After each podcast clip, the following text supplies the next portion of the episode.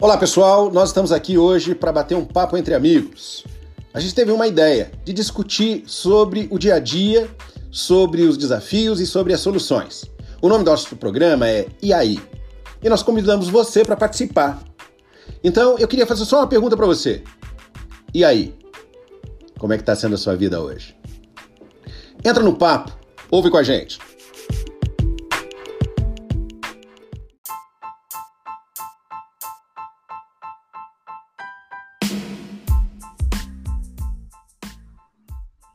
Olá, pessoal. Hoje é terça-feira. Claudine Hudson, minha parceira. Como vai?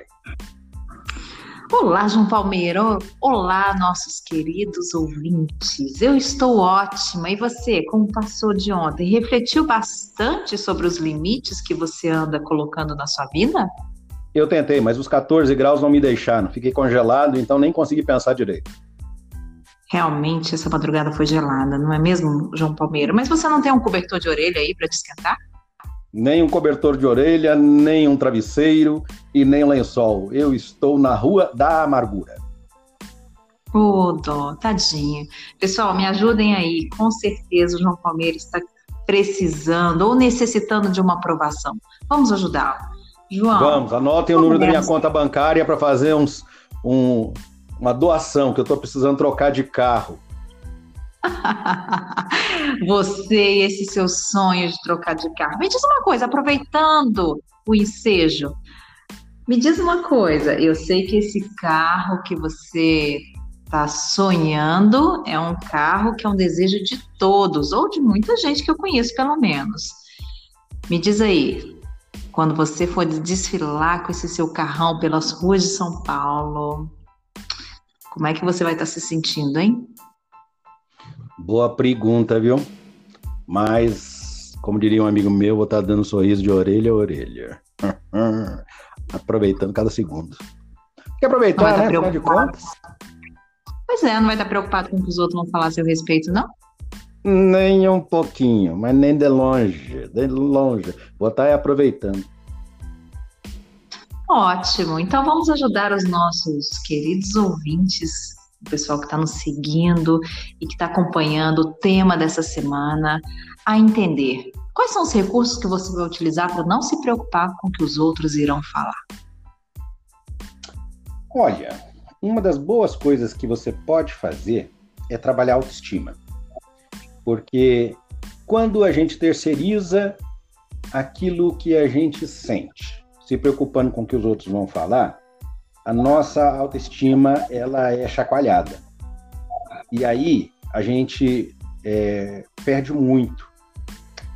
Então, talvez o que a gente tenha que pensar para começar esse nosso bate-papo é o seguinte: numa escala de 0 a 10, como é que está a tua autoestima? Como é que você se vê quando olha para o espelho? Porque quando a gente pensa, né, quando a gente decide estabelecer alguns limites que eu vou chamar aqui de saudáveis. Isso cria uma reação nos outros.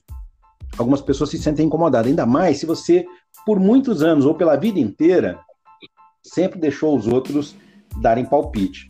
Mas quando você se liberta daquela prisão que você comentou ontem, Claudine, e você toma consciência de que você é único, de que você tem valor, que você tem direito a fazer as suas escolhas, e quando você coloca isso, pode ter certeza, incomoda algumas pessoas. E se isso acontecer, minha sugestão para você é tolere, aceite, mas não deixe que isso te influencie a ponto de mudar aquilo que é importante para você. Isso já é um bom começo, Claudinha. Adorei a sua dica. Inclusive, sabe quem está chegando daqui a pouquinho? Quem? Ah, ah Vera. Vamos lá. Ah, nossa prima Vera, às 10h31 dessa terça-feira, a primavera inicia. E que, que tal nós nos inspirarmos nessa nova estação do ano para que nós possamos deixar para lá a opinião dos outros e florescer numa nova versão? A ideia é boa, viu? Porque a natureza ela sempre ensina a gente, né? E você vê que a natureza, com grande sabedoria, ela trabalha em ciclos. Então, ela fecha um para abrir o outro. Às vezes a gente precisa fazer exatamente isso. fechar um ciclo.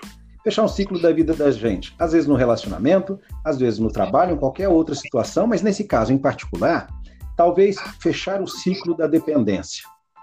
Da dependência e da aprovação. E abrir um ciclo novo para fazer escolhas próprias. Eu acho que isso pode nos ajudar. E a primavera, ela nos mostra a importância disso. Porque ao fechar o ciclo que passa do inverno, tudo muda e muda para muito melhor. Quando a gente olha as flores, os pássaros, o clima. Então, se eu tivesse que fazer uma analogia, eu diria, gente, fecha o ciclo. Deixa para lá o que os outros acham, o que os outros pensam, o que os outros querem e começa a olhar para o que você acha, para o que você pensa e para o que você quer. Esse já é um caminho que pode te ajudar muitíssimo. Às vezes não é um caminho fácil, eu sei. Ainda mais se a gente faz isso a vida inteira. Mas existem, às vezes, Claudine, situações trágicas que fazem a gente mudar de ideia. Eu acabei de lembrar de uma história trágica que fez um indivíduo se tornar um exemplo para a gente. Posso contar? Por favor, estou curiosa para saber. Conta aí. Essa semana eu estava conversando com a mãe das crianças e ela citou o exemplo, né, e que o Lucas, meu filho, estava pensando o que ele ia fazer da vida. E uma das profissões que lhe passou pela cabeça era entrar na polícia. E eu perguntei por quê. Ela falou porque o fulano, que é pai de um amigo dele, é, é policial nos Estados Unidos, ele tem lá uma série de, de, coisas que teoricamente né, não são muito fáceis de ter, enfim, bens materiais, né? E o Lucas é meio materialista, né? E estava dizendo, pô, o cara ganha 150 mil dólares por ano, 10 mil dólares por mês ou mais, dá para ter uma vida bem tranquila. Não vai se tornar um milionário, mas vai ter casa, carro, jet ski, enfim, uma vida é, equilibrada. E ele estava discutindo isso, e eu lembrei da vida de um indivíduo que foi é, ele foi policial na década de 80, se eu não me engano, acho que em 1986, ele abordou um grupo de moleques de 15, 16 anos que estavam assaltando pessoas, estavam roubando bicicletas. E ao ser, ao interpelar essas, esses meninos, um dos jovens deu um tiro nele. O tiro, infelizmente, fez com que ele perdesse todos os movimentos do pescoço para baixo. Ele se tornou tetraplégico. Foram 18 meses de hospital, um sofrimento gigantesco e muito tempo para ele conseguir ter um pouco mais de, é, vamos dizer assim, de uma vida, eu diria que totalmente modificada, né, mas com um pouco mais de conforto, porque você imagina você não poder abrir os braços para abraçar alguém, não poder coçar o próprio rosto, não poder caminhar. Então foi uma situação muito complicada para ele. Só que olha só que coisa doida. Esse menino lá na frente, por outros delitos, foi preso e já estava, não é, na idade adulta, ligou para esse ex-policial que passou então a dar palestras sobre o risco da violência, para tentar eh, chamar as pessoas, né, para para consciência dos riscos, que era de ter porte de armas, que é alguma coisa ok nos Estados Unidos, para o risco da violência, às vezes desmedida, né, e grátis, para que não acontecesse com outras pessoas o que aconteceu com ele. Aí liga o rapaz da prisão, tentando se retratar. Tanto ele como a esposa perdoaram o rapaz e ele convidou o rapaz e disse o seguinte: quando você sair daí, você está convidado a fazer algumas viagens comigo nas minhas palestras para que a gente possa falar da importância do risco da violência, mas do perdão. Esse cara escreveu um livro. E esse livro, ele conta a história dele. Ele se tornou muito conhecido nos Estados Unidos e quando para você ter uma ideia, quando ele, ele faleceu, porque já é falecido, houve uma comoção geral, porque ele era tido como um herói. E talvez o herói pela maneira como ele encarou essa situação dramática. Eu estou contando essa história porque às vezes as pessoas dizem: ah, é muito difícil fazer uma mudança. Eu concordo, é difícil fazer uma mudança, mas para ele poderia ser uma coisa quase que impossível perdoar alguém que acabou com a vida dele, né? Que fez com que ele é, tivesse que fazer uma mudança radical. E ele encontrou forças ele encontrou apoio da esposa e ele encontrou o, eu diria que a missão da vida dele, um sentido para poder mudar. Então, quando eu penso na história dele e penso nas mudanças que a gente precisa fazer na vida, e particularmente nesse nosso assunto, talvez o caminho seja esse. A gente precisa encontrar, como ele encontrou, um sentido, um porquê. E se você tiver isso muito forte, fica mais fácil você dizer não para algumas pessoas e muitas vezes colocar aquilo que você sente, que você pensa.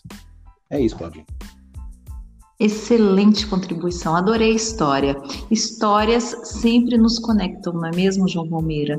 Uhum. Então, eu gostaria de convidar os nossos ouvintes a refletir, aproveitando a primavera que está chegando, a fechar um ciclo para iniciar um novo, na sua melhor versão, fazendo um compromisso com você mesmo, de ter um relacionamento mais saudável, mais leve, mais comprometido com a sua evolução e com a sua jornada, sem se preocupar muito com aquilo que te incomoda e colocando limites, e também fazendo uma avaliação de quem você gostaria ou quer que te acompanhe nessa jornada, sabendo que as críticas são necessárias, mas precisamos separar aquelas que são construtivas das que são destrutivas. Lembrando que existem um percentual de pessoas que irão te criticar de qualquer forma, mas quais delas contribuem efetivamente para a sua evolução? Fica aí uma dica para a reflexão de hoje. Excelente. Bora encerrar, Palmeira? Bora. Pessoal, tenha isso em mente. Lembra que às vezes a gente se torna vítima do meio, das circunstâncias, né? E que é difícil às vezes mudar um comportamento, mas a gente consegue. Então aqui vai uma sugestão. Povo autoconsciência. Né? Identifique as ocasiões em que talvez você tenha se colocado numa situação que você está culpando o outro ou alguma coisa por aquilo que você está vivendo. Faça como, como fez esse, esse policial, né? Descubra para que pessoas talvez você esteja devotando seu tempo, sua atenção e talvez não mereçam. E pensa aí no que é que realmente vale a pena você colocar sua energia. Nesse sentido, talvez você consiga ter o porquê para mudar. Um abraço para todo mundo, um beijo, beijo, Claudine, e até amanhã. Um beijo grande e até amanhã.